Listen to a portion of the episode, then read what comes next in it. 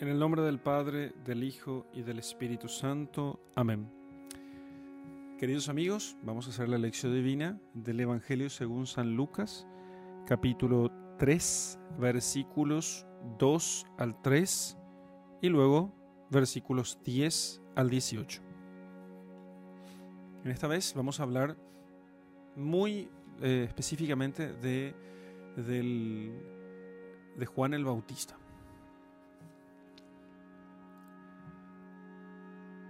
La palabra de Dios vino sobre Juan, hijo de Zacarías, en el desierto, y recorrió toda la región del Jordán predicando el bautismo de arrepentimiento para la remisión de los pecados. Vamos ahora al versículo 10.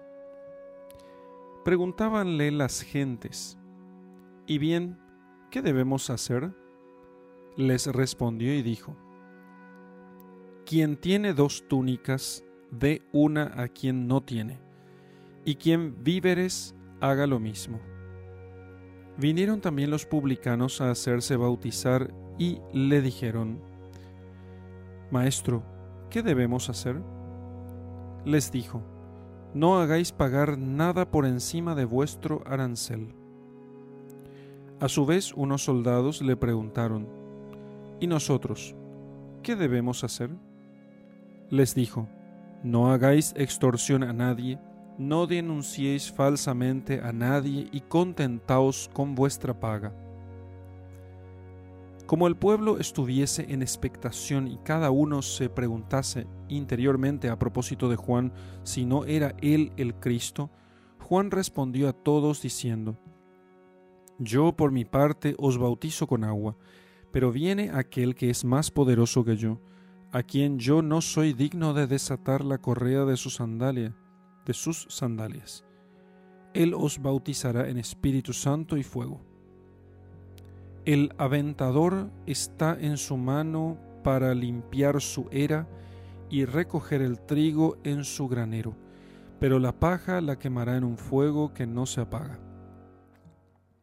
Con estas y otras muchas exhortaciones evangelizaba al pueblo pero Herodes, el tetrarca, a quien él había reprendido a causa de Herodías, la mujer de su hermano, y a causa de todas sus maldades, añadió a todas estas la de poner a Juan en la cárcel. Bien, comencemos con la lección. Bien, en primer lugar, empezamos por un texto que introduce todo lo demás diciendo que a Juan el Bautista le vino la palabra de Dios estando en el desierto. Ya hemos meditado en la lección divina anterior mucho acerca de esto de la palabra de Dios que vino a Juan eh, estando él en el desierto y que recorrió la región del Jordán predicando el bautismo de arrepentimiento para la remisión de los pecados. Pueden ver la lección divina anterior, la que corresponde a Lucas capítulo 3, versículos 1 al 6. ¿eh? En esa lección divina hacemos mención de, este, de esta parte del texto. Entonces vamos a hacer la lección de todo lo demás. Y que además, resumo simplemente en esto, que Juan el Bautista recibe la palabra de Dios porque él está en el desierto despojándose de todo. Se despoja de todo y al despojarse de todo, lo que hace Juan el Bautista es se prepara para que Dios le hable, ¿sí? Porque Dios no habla sino aquel que se despoja, puesto que el mundo, ya que él, va al desierto y el desierto es fuera, digamos así, fuera de la ciudad, las ciudades han sido construidas por los hombres para poder ocultarse en, ella, en ellas de Dios, porque en ellas él puede vivir como si la providencia de Dios no existiera. Entonces Juan llamando la atención sobre la nada, sobre su despojo, sobre su desprecio de sí mismo, él va al desierto y allí predica y atrae a muchas personas que van junto a él, que escuchan su voz. Entonces, vamos al versículo 10. Dice el versículo 10 que mm, preguntaban a las gentes, entonces como consecuencia de esto, como consecuencia de esto, la gente se acercaba y le preguntaba, ¿y bien qué debemos hacer? Y entonces Juan les responde. Entonces, en esta segunda parte, hicimos algo que hicimos vez pasada. Eh, lo que teníamos que hacer era ver esto en partes. La primera parte es cómo comienza el ministerio de Juan, o sea, se contextualiza esto diciendo que la palabra de Dios viene sobre Juan, hijo de Zacarías, en el desierto y recorrió toda la región del Jordán predicando el bautismo de arrepentimiento para remisión de los pecados. Bien, hasta aquí todo el hecho. Ahora, eh, en la segunda parte de este texto seleccionado, ¿sí? digamos así, es como la primera parte, porque lo otro lo que hace es contextualizar. Desde el versículo 7 hasta el versículo 9, Juan hace unas cuantas amenazas. Le llama a la gente raza de víboras, quien les enseñó a escapar de la cólera que os viene encima, produzcan frutos propios de arrepentimiento, no andéis diciendo dentro de vosotros, ay, sí, tenemos a padre, por padre Abraham, entonces no nos va a pasar nada porque nosotros somos eh, eh, beneficiarios de sus promesas, de las promesas que él recibió de parte de Dios, pero no digan eso porque si se portan mal, si no se arrepienten, les vendrá el castigo. Entonces ya está la hacha puesta a la raíz de los árboles. Todo árbol que no produce buen fruto va a ser cortado y arrojado al fuego. Entonces, como consecuencia de esta predicación, de esta llamada a la conversión, fíjense cómo tiene autoridad Juan el Bautista. No por sus títulos, su autoridad para llamar a las almas a la conversión no se debe a sus títulos, no se debe a cualquier tipo de fuerza humana, se debe, él se despojó de toda fuerza humana él se despojó de todo lo que humanamente podría haber servido para que Él atraiga a otros hacia Dios, a la conversión, pero no, Él se despojó de todo. Estando en el desierto, se despoja de todo. Viste con lo que encuentra en el desierto, se alimenta con lo que encuentra en el desierto, anda, eh, vive en la ribera del río Jordán, bautiza con el agua que está en el río Jordán, o sea, depende de la providencia de Dios, depende de la providencia de Dios alguno puede preguntarse, ¿no se parece a un hippie así? No, no se parece a un hippie, porque los hippies no predican que Dios va a castigar. Al contrario, al contrario. No podemos pintar a Juan el Bautista como un hippie. Habría que pintarlo como un ermitaño, quizá un poco huraño, un poco, un poco duro. Pero fíjense ustedes que, aunque alguno puede decir, no, no hay que ser tan duro con la gente, sino que Juan el Bautista es exactamente todo lo contrario. Ahora, diremos algo antes de que se me olvide, que no es que la dureza convierta a la gente. Es duro lo que decía Juan el Bautista, pero lo que le da autoridad a Juan el Bautista no es la dureza de las palabras que utiliza. Lo que le da autoridad a Juan el Bautista es su desprendimiento y total confianza en la providencia de Dios. Eso es lo que le da a Juan el Bautista autoridad para decir semejantes cosas raza de víboras, y la gente no se va. Bueno, entonces, híjole, perdón por ser víboras, ¿qué tenemos que hacer? Entonces, es la humildad y la humillación la que hace al hombre parecido a Dios encarnado, a Jesucristo. Es no es que Dios sea pobre y desgraciado. No, no, no, no. Dios no es pobre y desgraciado. Pero pero un hombre que se despoja de todo muestra que verdaderamente Dios vale todo y que está hablando de parte de Dios. Entonces, gracias a este testimonio de su despojo, de su desierto, la gente le pregunta, bueno, ¿qué debemos hacer? Le dicen. Y entonces, ¿qué debemos hacer? Ya que eh, tenemos que hacer todo esto y el hacha está puesta a la raíz del árbol, entonces, ¿Qué debemos hacer nosotros para que no seamos cortados y no seamos castigados por Dios que está llegando? Entonces, aquí empieza una especie de consejos prácticos, de los cuales, por supuesto, tenemos que quitar el espíritu de todos ellos. ¿Y cuáles son estos consejos prácticos en esta segunda parte del texto seleccionado para, en esta oportunidad? Les dice, quien tiene dos túnicas, dé una a quien no tiene, y quien víveres haga lo mismo. Primera cuestión. Después, también vienen los publicanos y le dicen, nosotros qué tenemos que hacer y cobrar lo justo. Ahora los soldados, entonces, ¿qué, ¿qué tenemos que hacer? No hagáis extorsión a nadie. No denuncien falsamente a nadie, contenten con su paga. Entonces, hasta aquí los consejos prácticos. Luego viene una tercera parte. Así que todo el mundo está en expectación, cada uno se pregunta interiormente a propósito de Juan si no era el Cristo. Y Juan dice, no, no, no, no, no, yo no soy. O sea, lo tercero es que están diciendo de Juan que Juan es el Cristo, que Juan es, em, que Juan es el Mesías. Y Juan dice, no, yo no soy el Mesías. Así que después de todo esto, están diciendo, bueno, ¿será que Juan no es el Mesías? Mira cómo la gente le sigue, mira cómo la gente le escucha. ¿No será el Mesías, Juan? Entonces niega en la tercera parte que él es el Mesías. Yo bautizo con agua, pero viene aquel que es más poderoso que yo, a quien yo no soy digno de desatar la correa de sus sandalias. Él os bautizará en Espíritu Santo y fuego. Y de nuevo, cuarta parte. Ahora cierra la cuestión. Cierra la cuestión diciendo, como cerrando aquella parte del discurso, entre el versículo 7 y el 9, diciendo, el aventador está en su mano para limpiar su era y recoger el trigo en su granero Miren, no estoy seguro de qué es el aventador, eh, pero puedo verlo más o menos. Eh, el aventador, me viene algo a la mente acerca del aventador, pero no estoy seguro. En todo caso sirve algo para poder, bueno, el aventador es una especie de rastrillo, eh, es una especie de rastrillo que, claro, sirve para lo que yo pensaba que servía, ¿no?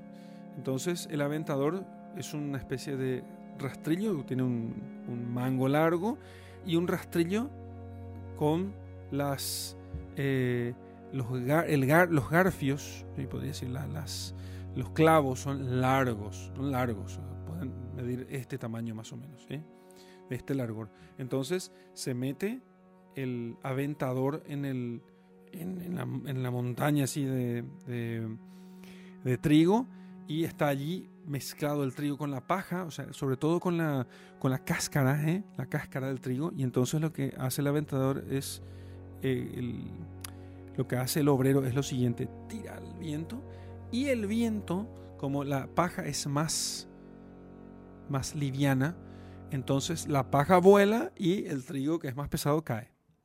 Simple es, muy, simple. Eso se hace en nuestros pueblos, yo he visto eso a mi abuela hacer y pensaba en eso es una... ella coloca, colocaba poroto fundamentalmente, pero podía ser usado para trigo.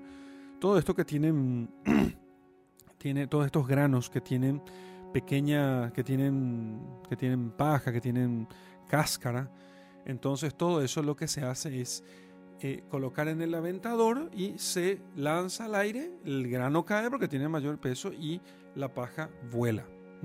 Simplemente eso esta imagen es muy importante, ¿sí? Entonces ya tiene el aventador en su mano para limpiar su era y recoger el trigo en su granero, pero la paja la quemará en fuego que no se apaga. Duro de nuevo nuestro Señor, pero cierra la cuestión allí, duro San Juan el Bautista, ¿no? Y duro el Evangelio. El Evangelio es realmente amor y misericordia. Dios viene, pero no nos esconde que no nos esconde que el Señor hará separación de uno y otro, pero su misericordia se muestra al venir a decirnos que, que, que, seamos trigo, ¿no? Que seamos trigo. Sigue el versículo 18. Con estas y, y ahora viene la, ya vimos aquí la primera parte, la segunda, la tercera, la cuarta. A ver, la primera es la contextualización. La segunda del texto seleccionado es los consejos prácticos. ¿eh? La tercera es que pensaron que él era el Mesías y él niega. La cuarta es una amenaza que cierra todo. El aventador está en, está en su mano para limpiar su era. Amenaza, ¿qué significa una amenaza? Ya hemos hablado sobre esto, pero vale la pena volver a decirlo. Cuando decimos ¿qué significa amenazar? Significa indicar las, los castigos eh, que, posibles a aquel que no cumpla lo que estoy anunciando. Eso es una amenaza. Entonces yo digo, mira, si no trabajas, tendré que despedirte. Bueno, es una amenaza. Es una amenaza. Entonces, eh, a veces cuando la gente Una amenaza es siempre ilícita, una amenaza de muerte es ilícita, porque no tenemos derecho a amenazar de muerte. Pero cuando el castigo es, lícito o legítimo, sí se puede amenazar. Mira, si no, si volvés a llegar tarde a tu trabajo, tendré que despedirte. Amenaza. No es una amenaza de muerte, pero es una amenaza. Entonces, eh, eso es una amenaza. Bueno, en la última parte es eh, la penúltima parte. Y luego una última parte, la tercera, cuarta, quinta parte. Eh, con esta y otras muchas exhortaciones evangelizaba al pueblo. Herodes, el tetrarca, a quien él había reprendido a causa... No, eso ya es 19. Eso ya no entra. ¿eh? Yo lo leí hace rato, pero ya no entra. Así que con esta y otras muchas exhortaciones evangelizaba al pueblo. Ya está. Hasta aquí evangeliza al pueblo con todo esto. Muy bien. Entonces, en la parte donde él dice, ¿cuál es el espíritu de todo esto? ¿Mm? ¿Cuáles son las respuestas? ¿Qué debemos hacer? Que tenga dos túnicas o alimento que comparta. Luego, no hacer pagar a nadie nada por encima del arancel, o sea, ser justos. ¿Mm? Y luego, en tercer lugar, no hagan extorsión a nadie, no denuncien falsamente a nadie, conténtense con su paga, justicia de nuevo. Entonces, una que se parece que es caridad, el que tenga dos túnicas que dé una de los que necesita, el que tenga alimento también que comparta, el, lo segundo es y ser justos y el tercero es ser justos también, no veo otra cosa aquí. Entonces, lo que está pidiendo es dos, veces pide justicia, una vez pide caridad. En cualquier caso, ninguna de estas cosas que está pidiendo, ven que él se hace, se inflige a sí mismo una penitencia muy dura, pero él no pide lo mismo a los demás. No está pidiendo que dejen de comer. No está pidiendo que se despojen completamente. Fíjense esto. Él está pidiendo que el que tenga dos túnicas que dé una al que necesite. El que tenga víveres, que tenga alimentos sobrando, que comparte con el otro. Y si tengo una túnica, Juan, no des, porque no tenés que dar. Y fíjese, pero él sí había dado todo. Él sí había dado todo. Fíjense cómo esto le parece a Jesucristo. Cristo no nos pide, no nos pide lo para salvarnos lo heroico. Todos los santos, mártires, todos los que fueron por la vía heroica, eran porque amaban tanto a Jesucristo que quisieron realmente imitarlo en todo. Pero para salvarnos, Dios no nos pide ninguna vía heroica. Nos pide simplemente lo mínimo. Claro que después uno se da cuenta que no tiene que quedarse con lo mínimo, tiene que ir también por la vía heroica si quiere ser realmente feliz. Pero dice, ¿qué tengo que hacer para salvarme? Le dice el joven rico a nuestro Señor. Cumple los mandamientos, lo de siempre. Lo de siempre. Lo que ya sabes que tenés que hacer. Entonces, si tenés, y podría hacerse inclusive que el Señor solamente habla de justicia aquí. Porque el que tiene dos túnicas, digamos, una le sobra. ¿A quién le pertenece lo que me sobra? Al necesitado. Y luego las otras dos, los otros dos consejos de justicia. No hacer pagar a nadie por encima de su arancel. O sea, no roben a nadie. No hagan extorsión a nadie. No denuncien falsamente. No mientan. Conténtense con su paga. Incluso a los soldados les pide eso. A los publicanos no les pide, los recaudadores de impuestos, no les pide que dejen de ser recaudadores de impuestos, por Dios. Les piden que sean honestos, y a los soldados no les pide que dejen de ser soldados, les piden que simplemente no mientan, que no utilicen de su poder para poder, eh, para aprovecharse de los demás. Solamente les pide eso y que se contenten con su paga, que se contenten con su soldada, porque de ahí viene el término soldado, que se contenten con su sueldo, que no roben y no estafen a nadie, que no se queden con el dinero de otros, cosa abominable para Dios. Les pide a cada uno simplemente que se dejen el mal camino. Y para eso, Juan el Bautista se viste con piel de animales y se alimenta con miel silvestre y con langostas y vive en el desierto. Imagínense, e-, es que es el Señor. Podría haber Dios, podría haber Dios habernos eh, dado sus mandamientos desde el cielo. Sí, lo hizo en el Antiguo Testamento. El dedo de Dios vino y escribió en las tablas de la ley y ya está. No hacía, más, no hacía falta más. Ya lo había hecho. Podría haberse abierto el cielo y, haberle dicho a los hombres, bueno, hombres de la tierra, aquí les habla Dios. Pórtense bien. O si no, se van todos al infierno. Fin del comunicado. Y bueno, podría haber hecho Dios eso, pero ¿qué hizo? Hizo lo más. Dios envió a su hijo, no es que Dios vino, no, envió a su hijo. Y su hijo quiso venir.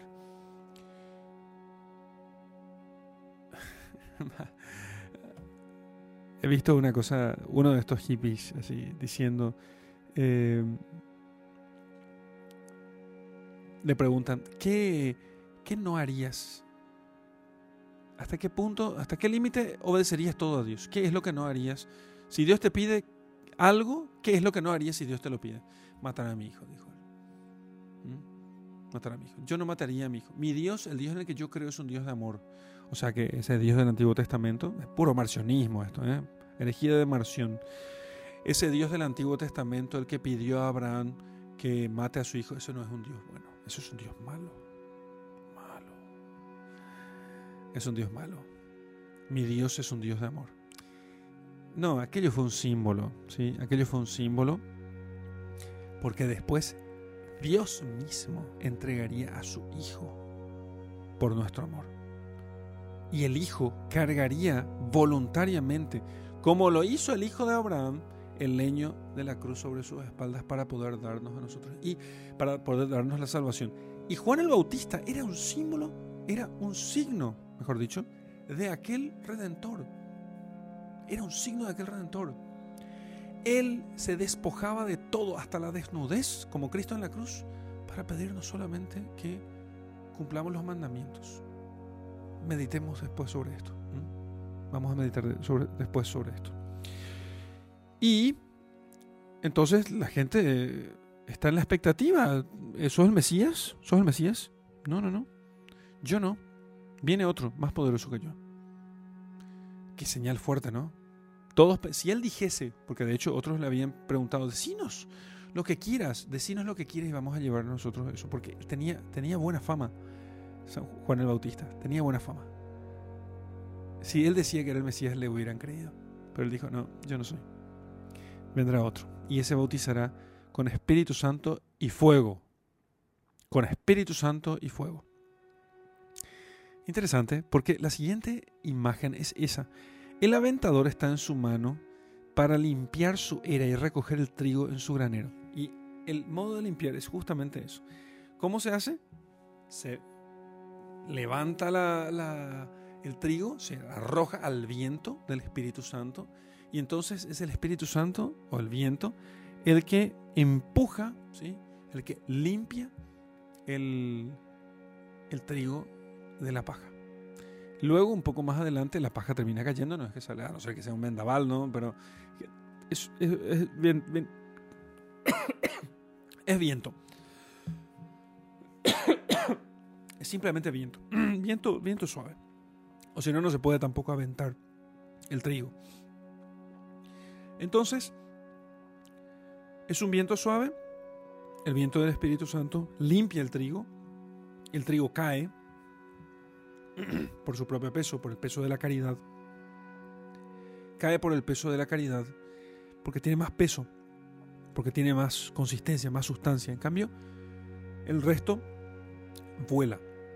La vanidad, las vanidades de este mundo son Jebel, Jebelín, viento de viento, dice el Antiguo Testamento. Es vanidad, vanitas, ¿eh? es viento, porque ese es el término hebreo. Es Jebel, Jebelín, viento. Es aire, no lo podemos tomar. ¿sí? Es tan liviano que no tiene sustancia aquellos. Pero el viento del Espíritu Santo, que es un viento abrasador, que es soplo de Dios, sí tiene sustancia, porque de hecho el soplo de Dios que sale de su boca da vida a los seres, ¿no? Da vida a los seres, es una palabra que da vida. Vuela por esa palabra, sale sin sustancia porque no tiene caridad, sale volando y va cayendo allí. Y ahora, entonces, el fuego es el que consume aquella paja. Él los bautizará en Espíritu Santo y fuego. Y el aventador está en su mano para limpiar su era y recoger el trigo en su granero, pero la paja la quemará en un fuego que no se apaga. Bueno, entonces hay como... hay dos aquí, aquí. El Espíritu Santo y fuego, que es el Espíritu Santo, propiamente sus, sus, sus imágenes son, son viento, agua, fuego. Pero también tenemos por otro lado, eh, por el otro lado, la vanidad, que es una cosa sin sustancia, que es aire, que, que, no tiene sustancia, no tiene cuerpo, que es que parece gran cosa, pero no lo es. Y así es la vanidad. Y entonces estas obras hechas con vanidad serán quemadas por el fuego. Ven ustedes como hay como una especie de contraposición. Está el viento del Espíritu Santo y su fuego abrasador, del fuego de la caridad. Y aquí en cambio tenemos también el, viento, el aire, el viento de la vanidad y el fuego de la condenación eterna. Porque los quemará en un fuego que no se apaga. En un fuego que no se apaga. Entonces, el, aquí tenemos estas dos esta oposición de imágenes. Con esta y otras muchas exhortaciones evangelizaba al pueblo. Les habla al pueblo. Esto va para los predicadores. Les habla al pueblo acerca de la esperanza, de que no se les pide más, quieren que sean simplemente justos y honestos, quieren que hagan, cumplan los mandamientos, pero también les advierte que eh, el que no es fiel, el que el Señor viene y tiene, tiene el aventador, y, levantará el trigo y separará el trigo de la paja, y no podrá estar, si, si soy trigo, permanezco, y soy guardado en sus graneros, que es el cielo, ¿no? Es la vida eterna, son, es, es, es el, el palacio del gran rey. Pero si, si soy paja, si no tengo consistencia de caridad, entonces no puedo ser guardado en el granero. El granero solo se guarda el trigo, solo se guarda la sustancia. y fíjense que del trigo después se hace el pan y del pan se hace, y el pan eh, es el que se convierte, eh, se ofrece en la Eucaristía y se convierte en el cuerpo y sangre, en el cuerpo de Cristo, se convierte en el cuerpo de Cristo. Entonces, el cuerpo de Cristo no puede ser hecho de paja, no puede ser hecho de cizaña, debe ser hecho de trigo y trigo puro, trigo aventado, ¿sí? trigo separado de la paja, trigo bautizado en el Espíritu Santo y en el fuego. Porque después ese trigo es el que será bautizado en el agua cuando el trigo sea molido y sea mezclado con agua y este, esta masa sea puesta al fuego y entonces se terminará el proceso por el cual tenemos el pan, el pan de vida, el pan que se convierte en pan de vida, ¿sí? Pero nosotros mismos somos como pan, porque nosotros debemos de imitar a Jesús pan que es separado por el Espíritu Santo de, la paja. Somos purificados, bautizados en el agua, eh, solidificados en el fuego y entregados para, que, para decir a todos, tomad, esto es mi cuerpo, coman todos de él. Y luego finalmente que hagan todos esto en memoria de Cristo memoria de Cristo una vez más. Muy bien, ese es el texto que nosotros tenemos aquí.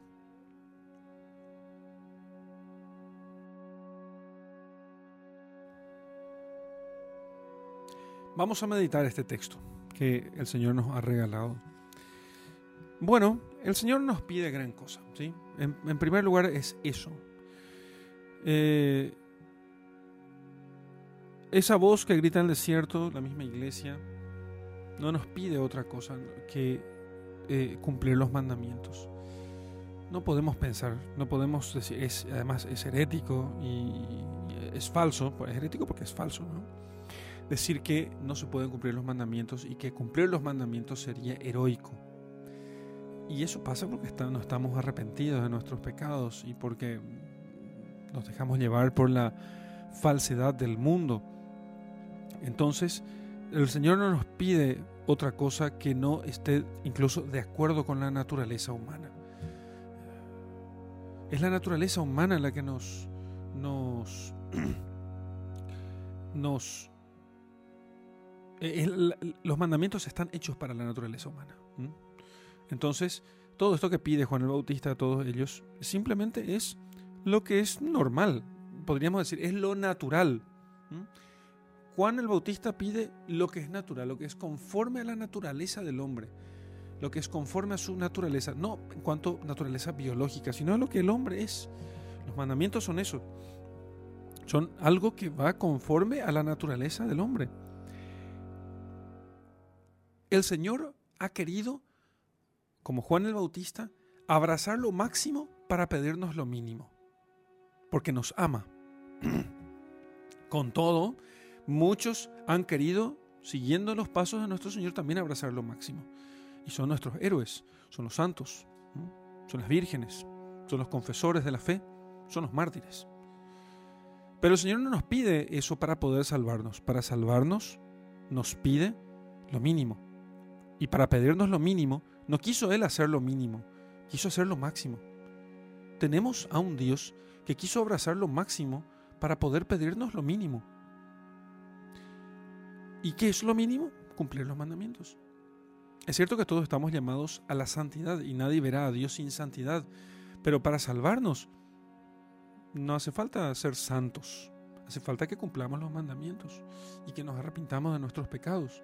Es solo eso. Eso es lo que el Señor nos pide. Y fíjense, de tal modo el Señor quiso hacer todo esto que no se presentó como un rey glorioso montado sobre un corcel espléndido, eh, lleno de gloria y majestad. No, quiso presentarse como un niño. Y en, esta, en la Navidad se nos va a presentar como un niño, justamente para que nosotros no tengamos, no, no nos espantemos.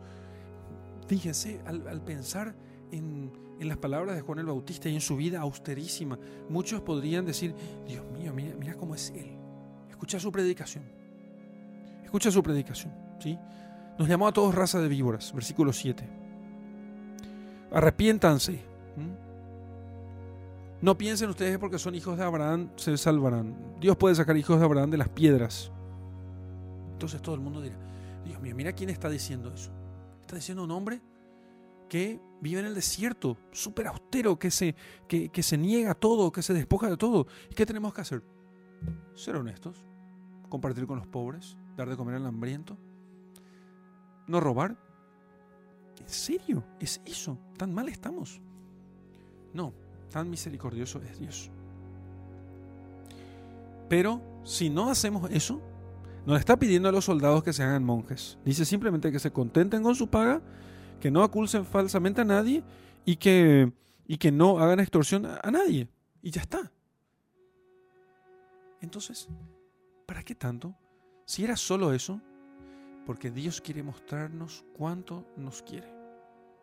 Dios quiere mostrarnos cuánto nos quiere. Ese, es el punto. Te quiero tanto que voy a abrazar lo máximo para poder pedirte lo mínimo. Que para poder pedirte lo mínimo eso es lo que hace que los hombres, al ver que Dios, o sea, el Hijo de Dios, y aquí Juan el Bautista como signo del Mesías, abraza lo máximo para pedirme lo mínimo, yo digo, yo no quiero contentarme con lo mínimo. Yo quiero hacer también lo máximo entonces. ¿Se dan cuenta? Entonces, eso es lo que sucede aquí. Y eso realmente nos llena de alegría, porque Dios quiso amarnos con lo máximo, quiso por eso es un gran signo la, cruz de nuestro Señor, el crucifijo, porque Dios no nos, está, él no, nos está pidiendo morir en la cruz como Él. Y de hecho la inmensa mayoría de los cristianos no tuvieron la experiencia del martirio. La inmensa mayoría de los cristianos no murió en la cruz ni nada parecido. La inmensa mayoría de los cristianos murieron en una vida sencilla, ordinaria, no extorsionando a nadie, no, no denunciando falsamente a nadie, contentándose con su paga, eh, también no haciendo pagar nada a nadie por encima de, del arancel, compartiendo sus bienes, sus túnicas, la túnica que sobra o la comida que le sobra. Realmente la vida cristiana es muy simple, es muy simple. ¿sí? Y viviéndola podemos nosotros entonces salvarnos. Y eso es motivo para nosotros de gran alegría. Es motivo de gran alegría. Y eso es lo que termina motivando a tantos a poder seguir a nuestro Señor por el camino de lo más perfecto. Lo más perfecto, de lo perfecto, de lo consumado, aquello más allá de lo cual no existe otra cosa. Eso es lo que podemos meditar. Y yo quiero invitar entonces a la meditación de eso. Quiero que realmente hoy podamos, podamos pensar en eso y podamos eh, profundizar más en eso. Aquí está Cristo crucificado, ¿sí? Que me pide simplemente que me porte bien. Y realmente podría preguntarle yo al Señor, ¿y hacía falta? ¿Hacía falta?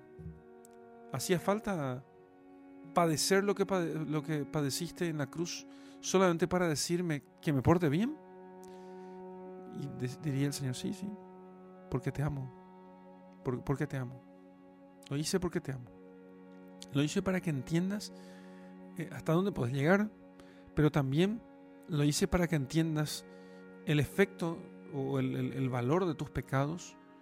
Lo hice también para que entiendas eh, que se puede amar más, pero que yo te pido, no te pido mucho, te pido poco. Por lo menos esto, para que puedas salvarte. Realmente el Señor nos ha abierto un camino para que todos puedan salvarse. Y nosotros hemos de desear mucho que todos se salven, ¿sí? aunque sea por ese camino de lo mínimo, aunque sea por ese camino de lo mínimo, de la fidelidad en, lo mínimo. ¿sí? Y no estoy haciendo con esto una predicación eh, en favor de la mediocridad. Lo que quiero decir es que todos están llamados a la salvación y que la, no, no, no, que la iglesia no es un lugar reservado para los héroes, también para las personas ordinarias. ¿sí? Y, pero los héroes, los verdaderos héroes como Juan el Bautista, como nuestro Señor Jesucristo, ellos no quieren que todos sean héroes. Ellos entienden que ellos son llamados al heroísmo, al heroísmo, pero quieren que todos se salven. ¿sí? Juan el Bautista entiende que él no, no, él tuvo discípulos ciertamente, y él entiende que no tiene que pedir a todos que se hagan, eh, se hagan ermitaños como Él, que se hagan tan penitentes como Él. Lo que Él tiene que pedir a todos es que preparen los caminos del Señor, que se arrepientan de sus pecados. Y Él entendió a su vez que a Él el Señor le llamó a poder vivir aquello. Otra cosa que podemos meditar nosotros aquí es la extrema humildad de Juan el Bautista que habla de sí muy poco. Yo, por mi parte, os bautizo con agua pero viene aquel que es más poderoso que yo y no soy digno de desatarle siquiera la correa de sus sandalias. Trabajo de esclavos, trabajo de sirvientes de la casa. Él, sin embargo, dice, yo no soy digno ni siquiera de eso, soy demasiado poca cosa. Fíjense que estamos hablando de Juan el Bautista, no estamos hablando de un hombre pecador que hizo penitencia por sus pecados porque se arrepintió de todo ello. Estamos hablando de un hombre que probablemente no tuvo pecados mortales en su vida, y eso considerando las palabras de nuestro Señor, no nació un hombre mayor que Juan el Bautista. Entonces, puede que estemos hablando de un hombre así y sin embargo él dice que no es digno. Pensemos en su humildad también. Pensemos en su humildad. Y pensemos cómo nosotros, comparados con Juan el Bautista, no solemos decir de los demás que no somos más dignos que ellos, que, no que somos menos dignos que ellos. Claro, uno puede pensar, bueno, ¿sabes qué? Claro que somos todos menos dignos que Jesucristo. ¿eh? De Jesucristo perdemos, delante de perdemos. De la Virgen María también, de los santos también perdemos delante de ellos. Y delante de los demás. Jesucristo se hizo sirviente incluso de sus apóstoles. Jesucristo, Jesucristo no tendría que agacharse a desatar las sandalias de sus apóstoles y lavarle sus pies, y sin embargo lo hace. Sin embargo, lo hace. Y Juan el Bautista dice de sí mismo que él no es digno de hacer eso. Pero Jesucristo se creyó digno de eh, desatar las sandalias de sus apóstoles y lavarle sus pies y decirles después, hagan esto en memoria mía. Hagan esto igual entre ustedes, mejor dicho. Hagan esto igual entre ustedes. Háganse ustedes también esto unos a los otros. Y aquí no se trata del espíritu, de, del desatar las sandalias y lavar los pies. Se trata del espíritu de esto. O sea, Juan el Bautista está diciendo que él entiende cuál es su lugar delante de Jesucristo. Y entiende que él no ni siquiera debe hacer nada por él. Y fíjense, ahora entendemos delante de estas palabras de Juan el Bautista cuán grande es la humildad de nuestro Señor. Si Juan el Bautista no puede ni siquiera ser un sirviente delante de Jesús, ¿cómo Jesús se acerca para que Juan el Bautista lo bautice? Imagínense esto. Qué grande es la humildad de nuestro Señor. Qué grande es la humildad de nuestro Señor. Entonces entendemos nosotros que nosotros no podemos creernos realmente más que los demás. Tantas veces decimos, no, yo no me voy a juntar con esta gente. Yo no me voy a juntar con aquellos o con tales cuales otros. Por favor, si Jesucristo se hizo bautizar por aquel que decía que no era digno de desatarle las sandalias de sus pies, ¿y nosotros qué?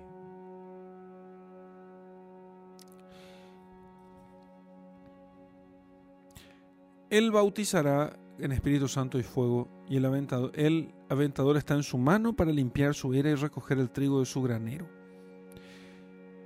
Nuestra vida debe ser tener consistencia, sustancia, peso, como el trigo, no como la paja o la cizaña que vuela el viento porque no tiene sustancia. Pero eso se consigue solamente con caridad. Solamente la caridad da peso a nuestras obras, a nuestra vida. Entonces, la caridad consiste justamente en que nosotros eh, amemos a Dios sobre todas las cosas y el prójimo como a nosotros mismos. Amemos a Dios sobre todas las cosas y el prójimo como a nosotros mismos. El amor es el que da peso a nuestra vida. Entonces, viene ya aquí el que bautizará con Espíritu Santo y fuego, y él separará con el aventador para poder saber el peso de cada uno, el peso del corazón de cada uno. Él pesará nuestra vida. Y el que no pesó en la balanza, el que fue como viento, el que fue eh, que era como aire ¿eh? y no tenía peso, ese será quemado en el fuego que no se apaga. Así que sigamos preparándonos para la venida del Señor, ¿sí? Y que no sea que el Señor llegue a nuestra vida y nosotros no podamos prepararnos no, estemos listos, mejor dicho, no estemos listos para poder reconocerle y para poder aceptarle.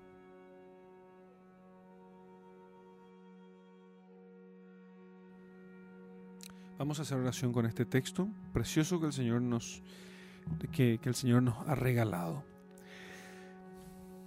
Me pides tan poco, Señor, tan poco me pides para poder prepararme. Me pides cumplir los mandamientos. Me pides cumplir mis deberes de Estado. Me pides ser fiel a lo poco que me mandaste. No me pides gran cosa. No me pides ser como Juan el Bautista. No me pides subir a la cruz. Yo quisiera subir a la cruz, pero lo que me pides hoy para prepararme para tu venida es que comparta mis bienes con los pobres, sea honesto, cumpla mis deberes. Por eso, Señor, te doy gracias por tu gran misericordia y te pido que me ayudes a cumplirlo que me ayudes a ser, que me ayudes a ser fiel, que me ayudes a arrepentirme de mis pecados y que me ayude a llenar mi vida de caridad.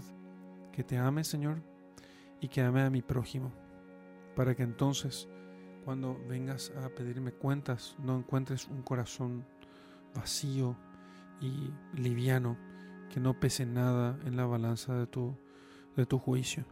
Al contrario, Señor, lléname de amor a ti y al prójimo para que entonces cuando en mi vida se meta tu aventador, entonces vuele toda la paja de mis imperfecciones, pero caiga el corazón, mi corazón con el peso de la caridad.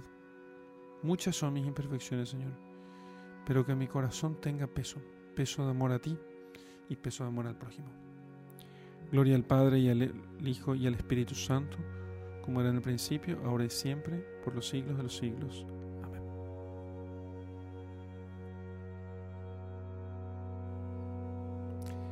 Muy bien amigos, vamos a hacer la contemplación. Entonces, ¿qué podemos contemplar de este texto? propongo que contemplemos a Juan el Bautista vestido de piel de animales, comiendo, eh, pongamos dos mesas. Aquí está la mesa de Juan el Bautista. ¿Sí? Bueno, Juan el Bautista no tiene mesa. Está sentado allí, sobre una butaca súper sencilla, sin respaldero, vestido paupérrimamente, comiendo langostas y miel silvestre, o sea, muy rico eso no es. Y yo quiero que te sientes delante de Él con tu mesa de todos los días. Y no quiero que pongas delante de Él, delante de Juan el Bautista, tu mejor mesa, esas que comes una vez al año. No, quiero que pongas solamente la mesa de tus domingos normales. Te sientes delante de Él y que le escuches. Y que mires tu mesa y mires la suya. Y que mires tu ropa y mires la suya. Y que mires, que escuches sus palabras y escuches las tuyas. Y que mires su humildad y mires la tuya. Y después mira la cruz y verás la distancia que todavía te falta para arrepentirte de tus pecados y preparar los caminos del Señor el camino del Señor. Y con esta contemplación te dejo con mi bendición. En el nombre del Padre, del Hijo y del Espíritu Santo. Amén.